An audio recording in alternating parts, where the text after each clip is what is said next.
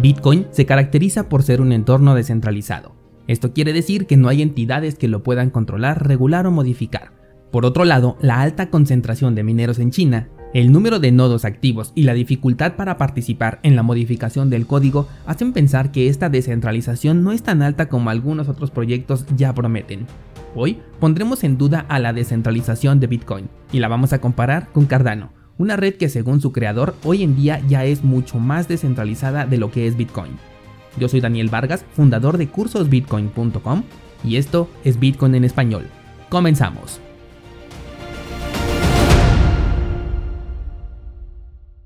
Bienvenido descentralizado a este lunes primero de febrero de 2021. Tanto que el año pasado ya queríamos cambiar de año y que se nos hacía eterno terminar ese 2020 y así en un pestañeo ya se terminó el primer mes de un nuevo año. Y además vaya manera de iniciar este año. Hoy quiero poner a la descentralización de Bitcoin en duda, porque estuve platicando con un descentralizado la semana pasada al respecto y me quedé muy metido en el tema la verdad. La cosa es que Charles Hoskinson, creador de Cardano, asegura que su proyecto es mucho más descentralizado que el mismísimo Bitcoin, y eso lo hace un mejor proyecto. La verdad es que este señor tiene buenos argumentos, aunque también es un poco ególatra. Pero la descentralización no es una entidad que pueda moverse por sí sola. Necesita seguridad, resistencia a la censura, inmutabilidad, entre otras cosas, y eso es justo lo que vamos a analizar el día de hoy. Cuando hablamos de que Bitcoin es descentralizado, nos referimos a la idea de que cualquiera puede realizar el proceso completo de su cadena. Es decir, en un principio cualquiera podía minar Bitcoin creando sus propias monedas podía correr un nodo verificando sus propias transacciones y podía hacer transacciones por supuesto. El proceso completo está en las manos de cualquier persona. Hoy en día esto sigue siendo exactamente igual, con la diferencia del costo que conlleva crear tus propias criptomonedas, es decir, de minar Bitcoin, que gracias a la prueba de trabajo el costo se ha elevado exponencialmente. Entonces, esta descentralización no se ha perdido, aunque si somos detallistas, ya quedaron fuera de esta ecuación aquellas personas que no pueden costear un minero propio e incluso teniendo un solo minero, el subsidio no va a compensar el consumo que va a tener ese equipo. Así que podemos decir que el acceso es un poco más exclusivo, pero finalmente cualquiera lo puede hacer mientras tenga el recurso necesario. Con respecto a los nodos verificadores, aquí no hay mucho cambio. Cualquier computadora inutilizada con un buen espacio de almacenamiento puede hacer este proceso. Sí se requiere un gasto, pero este sí podemos decir que está al alcance de prácticamente cualquier persona sin meternos en muchos detalles. Pero ¿qué sucede cuando la minería, por el costo que conlleva, tiene ciertos privilegios en otros países? Lo cual lleva a que las granjas se establezcan en estos lugares justamente para obtener un mayor beneficio. En algún punto, China fue este lugar y a pesar de que aún es el lugar en donde más mineros hay, ya no es tan rentable como antes debido al incremento en los costos eléctricos. Ellos se han puesto a buscar nuevos países en donde migrar para poder continuar con sus trabajos de minería. El punto con los mineros es que no existe una descentralización en cuestión de que casi siempre los mismos mineros reciben el subsidio. Hay granjas que siempre están a la cabeza liderando el número de bloques encontrados, porque a mayor número de equipos trabajando, obviamente mayores probabilidades hay de que obtengas el subsidio. ¿Esto representa una centralización? No, porque la esencia de Bitcoin está intacta. No va a importar si controlas más del 51% de la minería, incluso el 90%. Aún así, no vas a poder cambiar las reglas del consenso, entonces la descentralización no está en peligro. Y es que centralización se refiere a una prohibición de algo, es decir, nadie nos prohíbe minar, solo nos vemos limitados por nuestros recursos económicos, pero la minería está abierta a todo el mundo, y si quisieras podrías hacerlo, entonces no hay centralización, lo que hay es una concentración de mineros, pero esto no es una centralización. Ahora, si pasamos a los nodos, en este momento públicamente hay 11.726 nodos. Son muy pocos para mi parecer, pero hay que agregarle aquellos que no son públicos, aquellos que no podemos más que especular cuántos podrían ser porque no son visibles. Estos nodos sí son muy importantes porque son ellos los que realmente tienen el control sobre lo que ocurre con Bitcoin. Si las reglas del consenso son cambiadas, son los nodos aquellos que se tienen que encargar de ignorar dichos cambios a menos que se esté de acuerdo. Para poder modificar algo dentro de Bitcoin, la mayoría de los nodos tienen que actualizar sus reglas para que los bloques no sean rechazados. Si solamente una parte se actualiza y la otra se queda con las reglas anteriores, es aquí donde existe una bifurcación y nacen aberraciones como por ejemplo Bitcoin Cash. Ahora, estos nodos no hay forma de identificar uno por uno e ir poniéndolos de acuerdo en algo. Se hacen propuestas y cada nodo es completamente libre de decidir si se va a actualizar a las nuevas propuestas o si se va a quedar con las reglas anteriores. Algunas modificaciones permiten operar a ambos nodos al mismo tiempo, a los que se actualizaron y a los que no, pero actualizaciones más fuertes necesitan obligadamente de una actualización si no se quiere crear una bifurcación.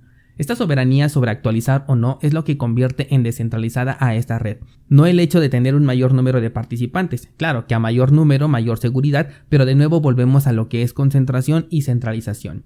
En un hipotético caso, 80% de los nodos podrían actualizarse a una versión de Bitcoin que sea insegura, por así llamarla, y el otro 20% podría quedarse con la versión anterior y sin importar si la versión menos popular es la original, ese protocolo, esas reglas siguen intactas. Esto fue justamente lo que le pasó a Ethereum, por ejemplo. La versión original conocida como Ethereum Classic fue la menos popular y la versión modificada fue la que tuvo una mayor aceptación. Aquí fue el proceso inverso. Esto nos conduce a los cambios en el código algo de lo que más se quejan en temas de centralización, y es que es prácticamente imposible modificar algo en el protocolo de Bitcoin. Existen tantas trabas que muchas veces mejor se rinden y aquí puedes pensar, bueno, pues ¿quién decide esto? ¿Por qué hay un grupo de gente que no me permite modificar el código de Bitcoin para mejorarlo? No es así. Si así fuera, no existiría de nuevo Bitcoin Cash, Litecoin o Bitcore, que son bifurcaciones. Algunas de ellas son bifurcaciones de código incluso. Eso quiere decir que modificaron el código a su gusto, a sus ideas y a sus propósitos. Cualquiera puede modificar este código. Finalmente es código abierto, por eso se le llama así. Desde que nació ha sido un código abierto. Que no se acepte tu propuesta en la comunidad habla más de lo insegura y mala que es tu propuesta que de la centralización que tiene Bitcoin. Y es que si tienes una tecnología que basa su existencia en la confianza que las personas tienen en que es impenetrable, pues no puedes permitir que a cada rato se esté jugando con el código a nivel de exposición, o sea que ya lo pongan para que todo el mundo lo usemos. Es por eso que nacen multitud de criptomonedas a cada rato, porque es mucho más fácil crear tu propia versión que modificar la matrix de las criptomonedas. Hay mucha confusión todavía en que la lentitud de la cadena de Bitcoin y el costo por transacciones es un error que debe de ser corregido siendo que desde el principio se pudo programar a Bitcoin para ser más rápido y barato. No es que no existiera la tecnología para hacerlo ni que Satoshi se haya equivocado, sino que así se quiso hacer. Y esto no es un error, no es un problema, todo lo contrario, se trata de una cualidad que permite justo eso, que el protocolo sea más descentralizado y mucho más seguro. Si lo hicieras más rápido y beneficiaras a quienes tienen un mayor poder de cómputo, entonces no cualquiera podría validar transacciones a la misma velocidad que alguien que tiene un mejor equipo de cómputo. Sería lo mismo con la minería, pero esto sí tendría impacto sobre las transacciones, ya que con la velocidad creciente de los equipos de cómputo, eventualmente podrías hacer cambios en la cadena teniendo un mayor poder. Pero en cambio, como tenemos un bloque cada 10 minutos, tanto la mejor computadora como la más sencilla Raspberry Pi compiten por igual, o mejor dicho, trabajan por igual, trabajan en las mismas condiciones, porque los nodos no están compitiendo en la validación de transacciones. Por último, hablando solamente de Bitcoin, tenemos a la prueba de trabajo, un mecanismo ideado para eliminar el spam de los correos electrónicos en un principio y el cual ha demostrado su efectividad a lo largo de los años. Sí, es caro, provoca desgaste y consume demasiados recursos, pero lo lleva en el nombre, es una prueba de trabajo, debes probar que trabajaste, que te esforzaste por conseguir ese objetivo que en este caso es el descubrimiento de un nuevo bloque para la cadena de Bitcoin. Y si quieres alterarlo, también tienes que entregar ese trabajo a cambio, tienes que esforzarte todavía el doble de lo que se esforzó aquella persona que lo hizo por primera vez para tú poder modificarlo. La alternativa aquí es la prueba de participación, un protocolo experimental que permite hacer el mismo proceso pero poniendo como garantía tus criptomonedas. Al principio este protocolo tenía un punto de fallo, y es que al llamarse prueba de participación, entonces aquellos que tengan mayor participación serán los que pueden tomar las decisiones. Y esto no ha sido resuelto del todo, o al menos no en todos los protocolos, y aquel que diga lo contrario está apenas especulando. Charles, por ejemplo, es una de estas personas que dice que su protocolo no puede ser alterado por una mayor participación en su cadena. Y, puede ser que tenga razón, pero todavía está a prueba. No podemos asegurar algo si no se ha puesto a prueba y mientras no se demuestre, entonces es una promesa. Lo hemos visto, por ejemplo, en Uniswap. No estamos hablando del mismo protocolo, pero tiene mucha relación, porque aquí podemos ver cómo aquellos que tienen una mayor participación son los que toman decisiones de lo que ocurre con el proyecto. Esto sí es una centralización. También lo hemos visto en Maker, que es la criptomoneda o el proyecto que está detrás de la moneda estable de DAI. También se ha visto. No han querido regresar el dinero a aquellos que lo perdieron por culpa de un error dentro del contrato. ¿Por qué? Porque les perjudicaba justamente a los que estaban votando. Eso sí también es una centralización. Imagina entonces si el protocolo de Bitcoin fuera así, ¿Qué poder tendría en este momento MicroStrategy, que es esta empresa que se ha puesto a comprar millones de dólares en Bitcoin en los últimos meses? Es más, viendo esta posibilidad, los mismos gobiernos se podrían poner a comprar Bitcoin para sacarlo del mercado, pues ellos podrían hacerse con el poder gracias a la impresión de dinero ilimitada que tienen, y con ello podrían modificar las reglas del consenso. En cambio, esta empresa millonaria de MicroStrategy tiene exactamente el mismo poder de voto que tú y que yo. El mismo Elon Musk tiene el mismo poder de voto que tú y que yo al querer cambiar las reglas de Bitcoin y eso es lo que lo convierte en descentralizado. Regresando a la prueba de participación, es más rápida, sí, es mucho menos costosa, pero para ser mejor que la prueba de trabajo debe primero demostrarlo. ¿De qué manera? Recibiendo toda clase de ataques coordinados, pasando por todas las dudas que se tienen acerca de él, y si de todas sale avante, entonces se podría decir que es mejor. Pero para que eso ocurra tienen que pasar muchos años, porque la prueba de participación ahorita ya lleva varios años siendo una realidad y hasta el momento solo se conoce un ataque, aquel que quiso realizar Justin Sun con la red de Steam, el cual le da un punto al protocolo porque salió bien parado, pero es un punto de mil puntos que tiene que conseguir por simplemente poner un escenario comparativo de lo que le falta de demostrar. Entonces, por otro lado tenemos a Cardano, quien ya tiene más nodos activos que Bitcoin, Recordemos que un nodo no es una persona, es decir, una persona puede tener múltiples nodos corriendo, así que eso tampoco es garantía de que sea más descentralizado. Luego Charles dice que su protocolo hace que un nodo no pueda controlar más de cierta cantidad del circulante de criptomonedas. Es un muy buen punto para ADA, me encanta. Pero de nuevo, un nodo que ya llegó a su límite puede correr otro nodo, tiene la capacidad porque ya llegó a un límite y ya obtiene recompensas impresionantes. Y si llena un segundo, porque además ya se ganó la confianza de la gente, puede llenar un tercero y un cuarto y los que sean necesarios mientras exista una demanda. Además, como no son nada costosos en comparación con un equipo de minería, se puede decir que está al alcance de cualquier persona. También dice que las recompensas aquí son aleatorias, y sí, lo son, pero de nuevo, un nodo no es una persona.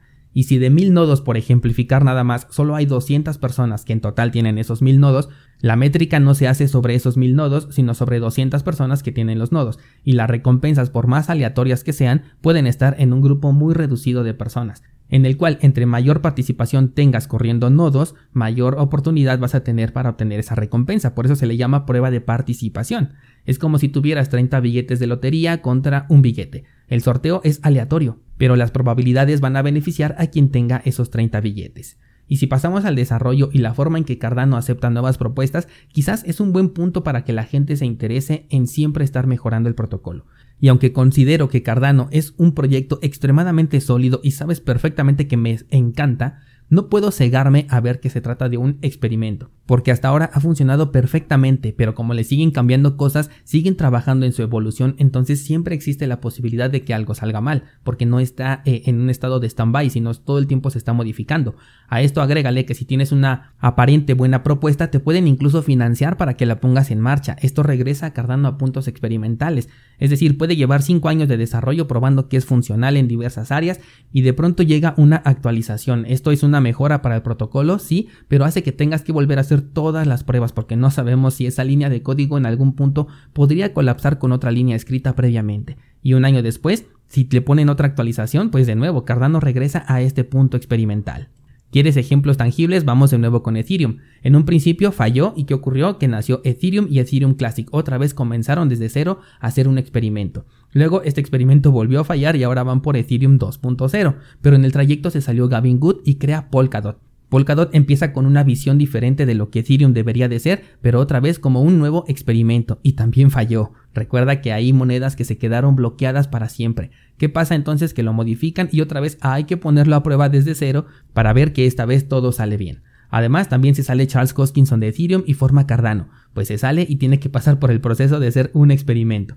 Implementan Shelly y de nuevo hay que mantenerlo en constante vigilancia para ver que todo funcione bien, incluso si alguien quiere atacarlo. Y en los próximos meses se viene la era Gogen que ya nos va a permitir programar contratos inteligentes dentro de la red de Cardano. Una propuesta bastante ambiciosa, muy buena, me encanta esperar esto, pero de nuevo una actualización hace que otra vez tengas que mantener en constante vigilancia tu protocolo para saber si en algún punto alguna programación que alguien haga, sobre todo porque aquí ya vas a interactuar con programadores externos que van a hacer las cosas a su modo, hay que ver si todas las ocurrencias que estos programadores no pueden provocar en algún punto algún colapso que necesite ser corregido. Y además qué tipo de colapso puede ser, si este puede provocar problemas en la red a largo plazo o si simplemente con un parche y una actualización sin ninguna afectación se puede solucionar.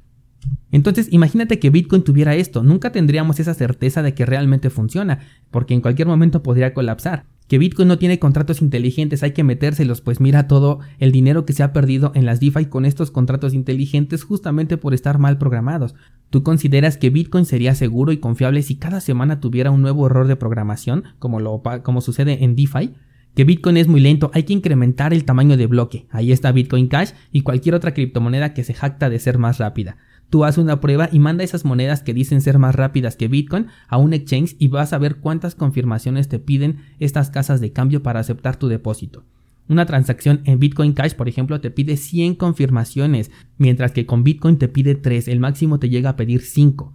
Una transacción con Library Credits, ahora que saqué unas de estas monedas, me pidió 30 confirmaciones. Con Bitcoin Satoshi Vision tendrías que esperar por lo menos un día entero para después poder utilizar tus criptomonedas después de que las envíes. ¿Por qué sucede esto? Porque son más rápidas, pero por lo mismo son extremadamente más inseguras. Es más fácil poder cambiar o reacomodar los bloques y modificar las transacciones.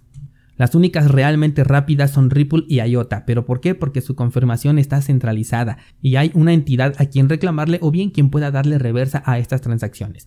¿Recuerdas, por ejemplo, cuando colapsó IOTA el año pasado? Apagaron toda la red, ¿por qué? Porque podían hacerlo, porque está centralizado hasta el momento. Entonces es obvio que viendo esos resultados, cada vez que alguien proponga estos cambios dentro de Bitcoin va a ser completamente ignorado porque no son funcionales todavía y aquel cambio que sí pueda implementarse va a pasar por lo menos un año probándose antes de apenas considerar incluirlo en la versión final. Y es que descentralizado, Bitcoin no es como Cardano, no es como cualquier DeFi, no se puede permitir tener un solo error, porque esto podría provocar la desaparición para siempre de Bitcoin, y si Bitcoin desaparece, lo hace todo el sector entero de las criptomonedas, porque hasta el día de hoy no hay ninguna moneda que sea más segura que Bitcoin. En papel, muchas lo podrían ser, pero ninguna hasta el día de hoy puede hablar con pruebas reales, solamente hablan con hipótesis y con pruebas de laboratorio, ninguna lo ha demostrado ya en el campo. Así que si ponemos a Bitcoin contra Cardano, Cardano es un experimento que está corriendo sobre otro experimento llamado prueba de participación y que está buscando experimentar con los contratos inteligentes. Tiene un potencial enorme, pero esto será hasta que deje de ser un experimento y para eso tienen que pasar muchos años, por lo menos una década. Que Bitcoin siga siendo una versión muy poco evolucionada de lo que Satoshi Nakamoto inventó es su mayor cualidad porque significa que el código que estamos utilizando lleva 12 años y múltiples ataques demostrando con pruebas de campo que es completamente seguro y que podemos confiar en él, aunque en este sector no podemos utilizar esa palabra. Así que más bien debo decir que podemos verificar toda esta seguridad. Descentralizado, este episodio no se trata de ver si uno es mejor que otro, se trata de simplemente considerar cuál es la historia que tiene uno, cuál es la historia que tiene otro, eh, en qué punto se encuentra un protocolo y en qué punto se encuentra en el, otro. Y de hecho considero que hacer una comparación pues está fuera de lugar porque estamos eh, viendo dos protocolos que son completamente distintos, que van enfocados a diferentes mercados, con funciones completamente independientes que no compiten la una con la otra, y comparando un software que lleva 12 años experimentando ataques organizados prácticamente cada mes, contra uno prácticamente nuevo que hasta el momento desconozco si ya tuvo algún ataque organizado o algún intento de ataque organizado. Entonces, ¿Cardano puede ser mejor que Bitcoin? Sí, podrá serlo, a lo mejor en 10 o 15 o 20 años, pero hoy en día es solamente una especulación. De hecho, imagínate, si algo le pasa a Bitcoin, a Cardano le afectaría muchísimo, pero si algo le pasa a Cardano, Bitcoin seguiría siendo Bitcoin.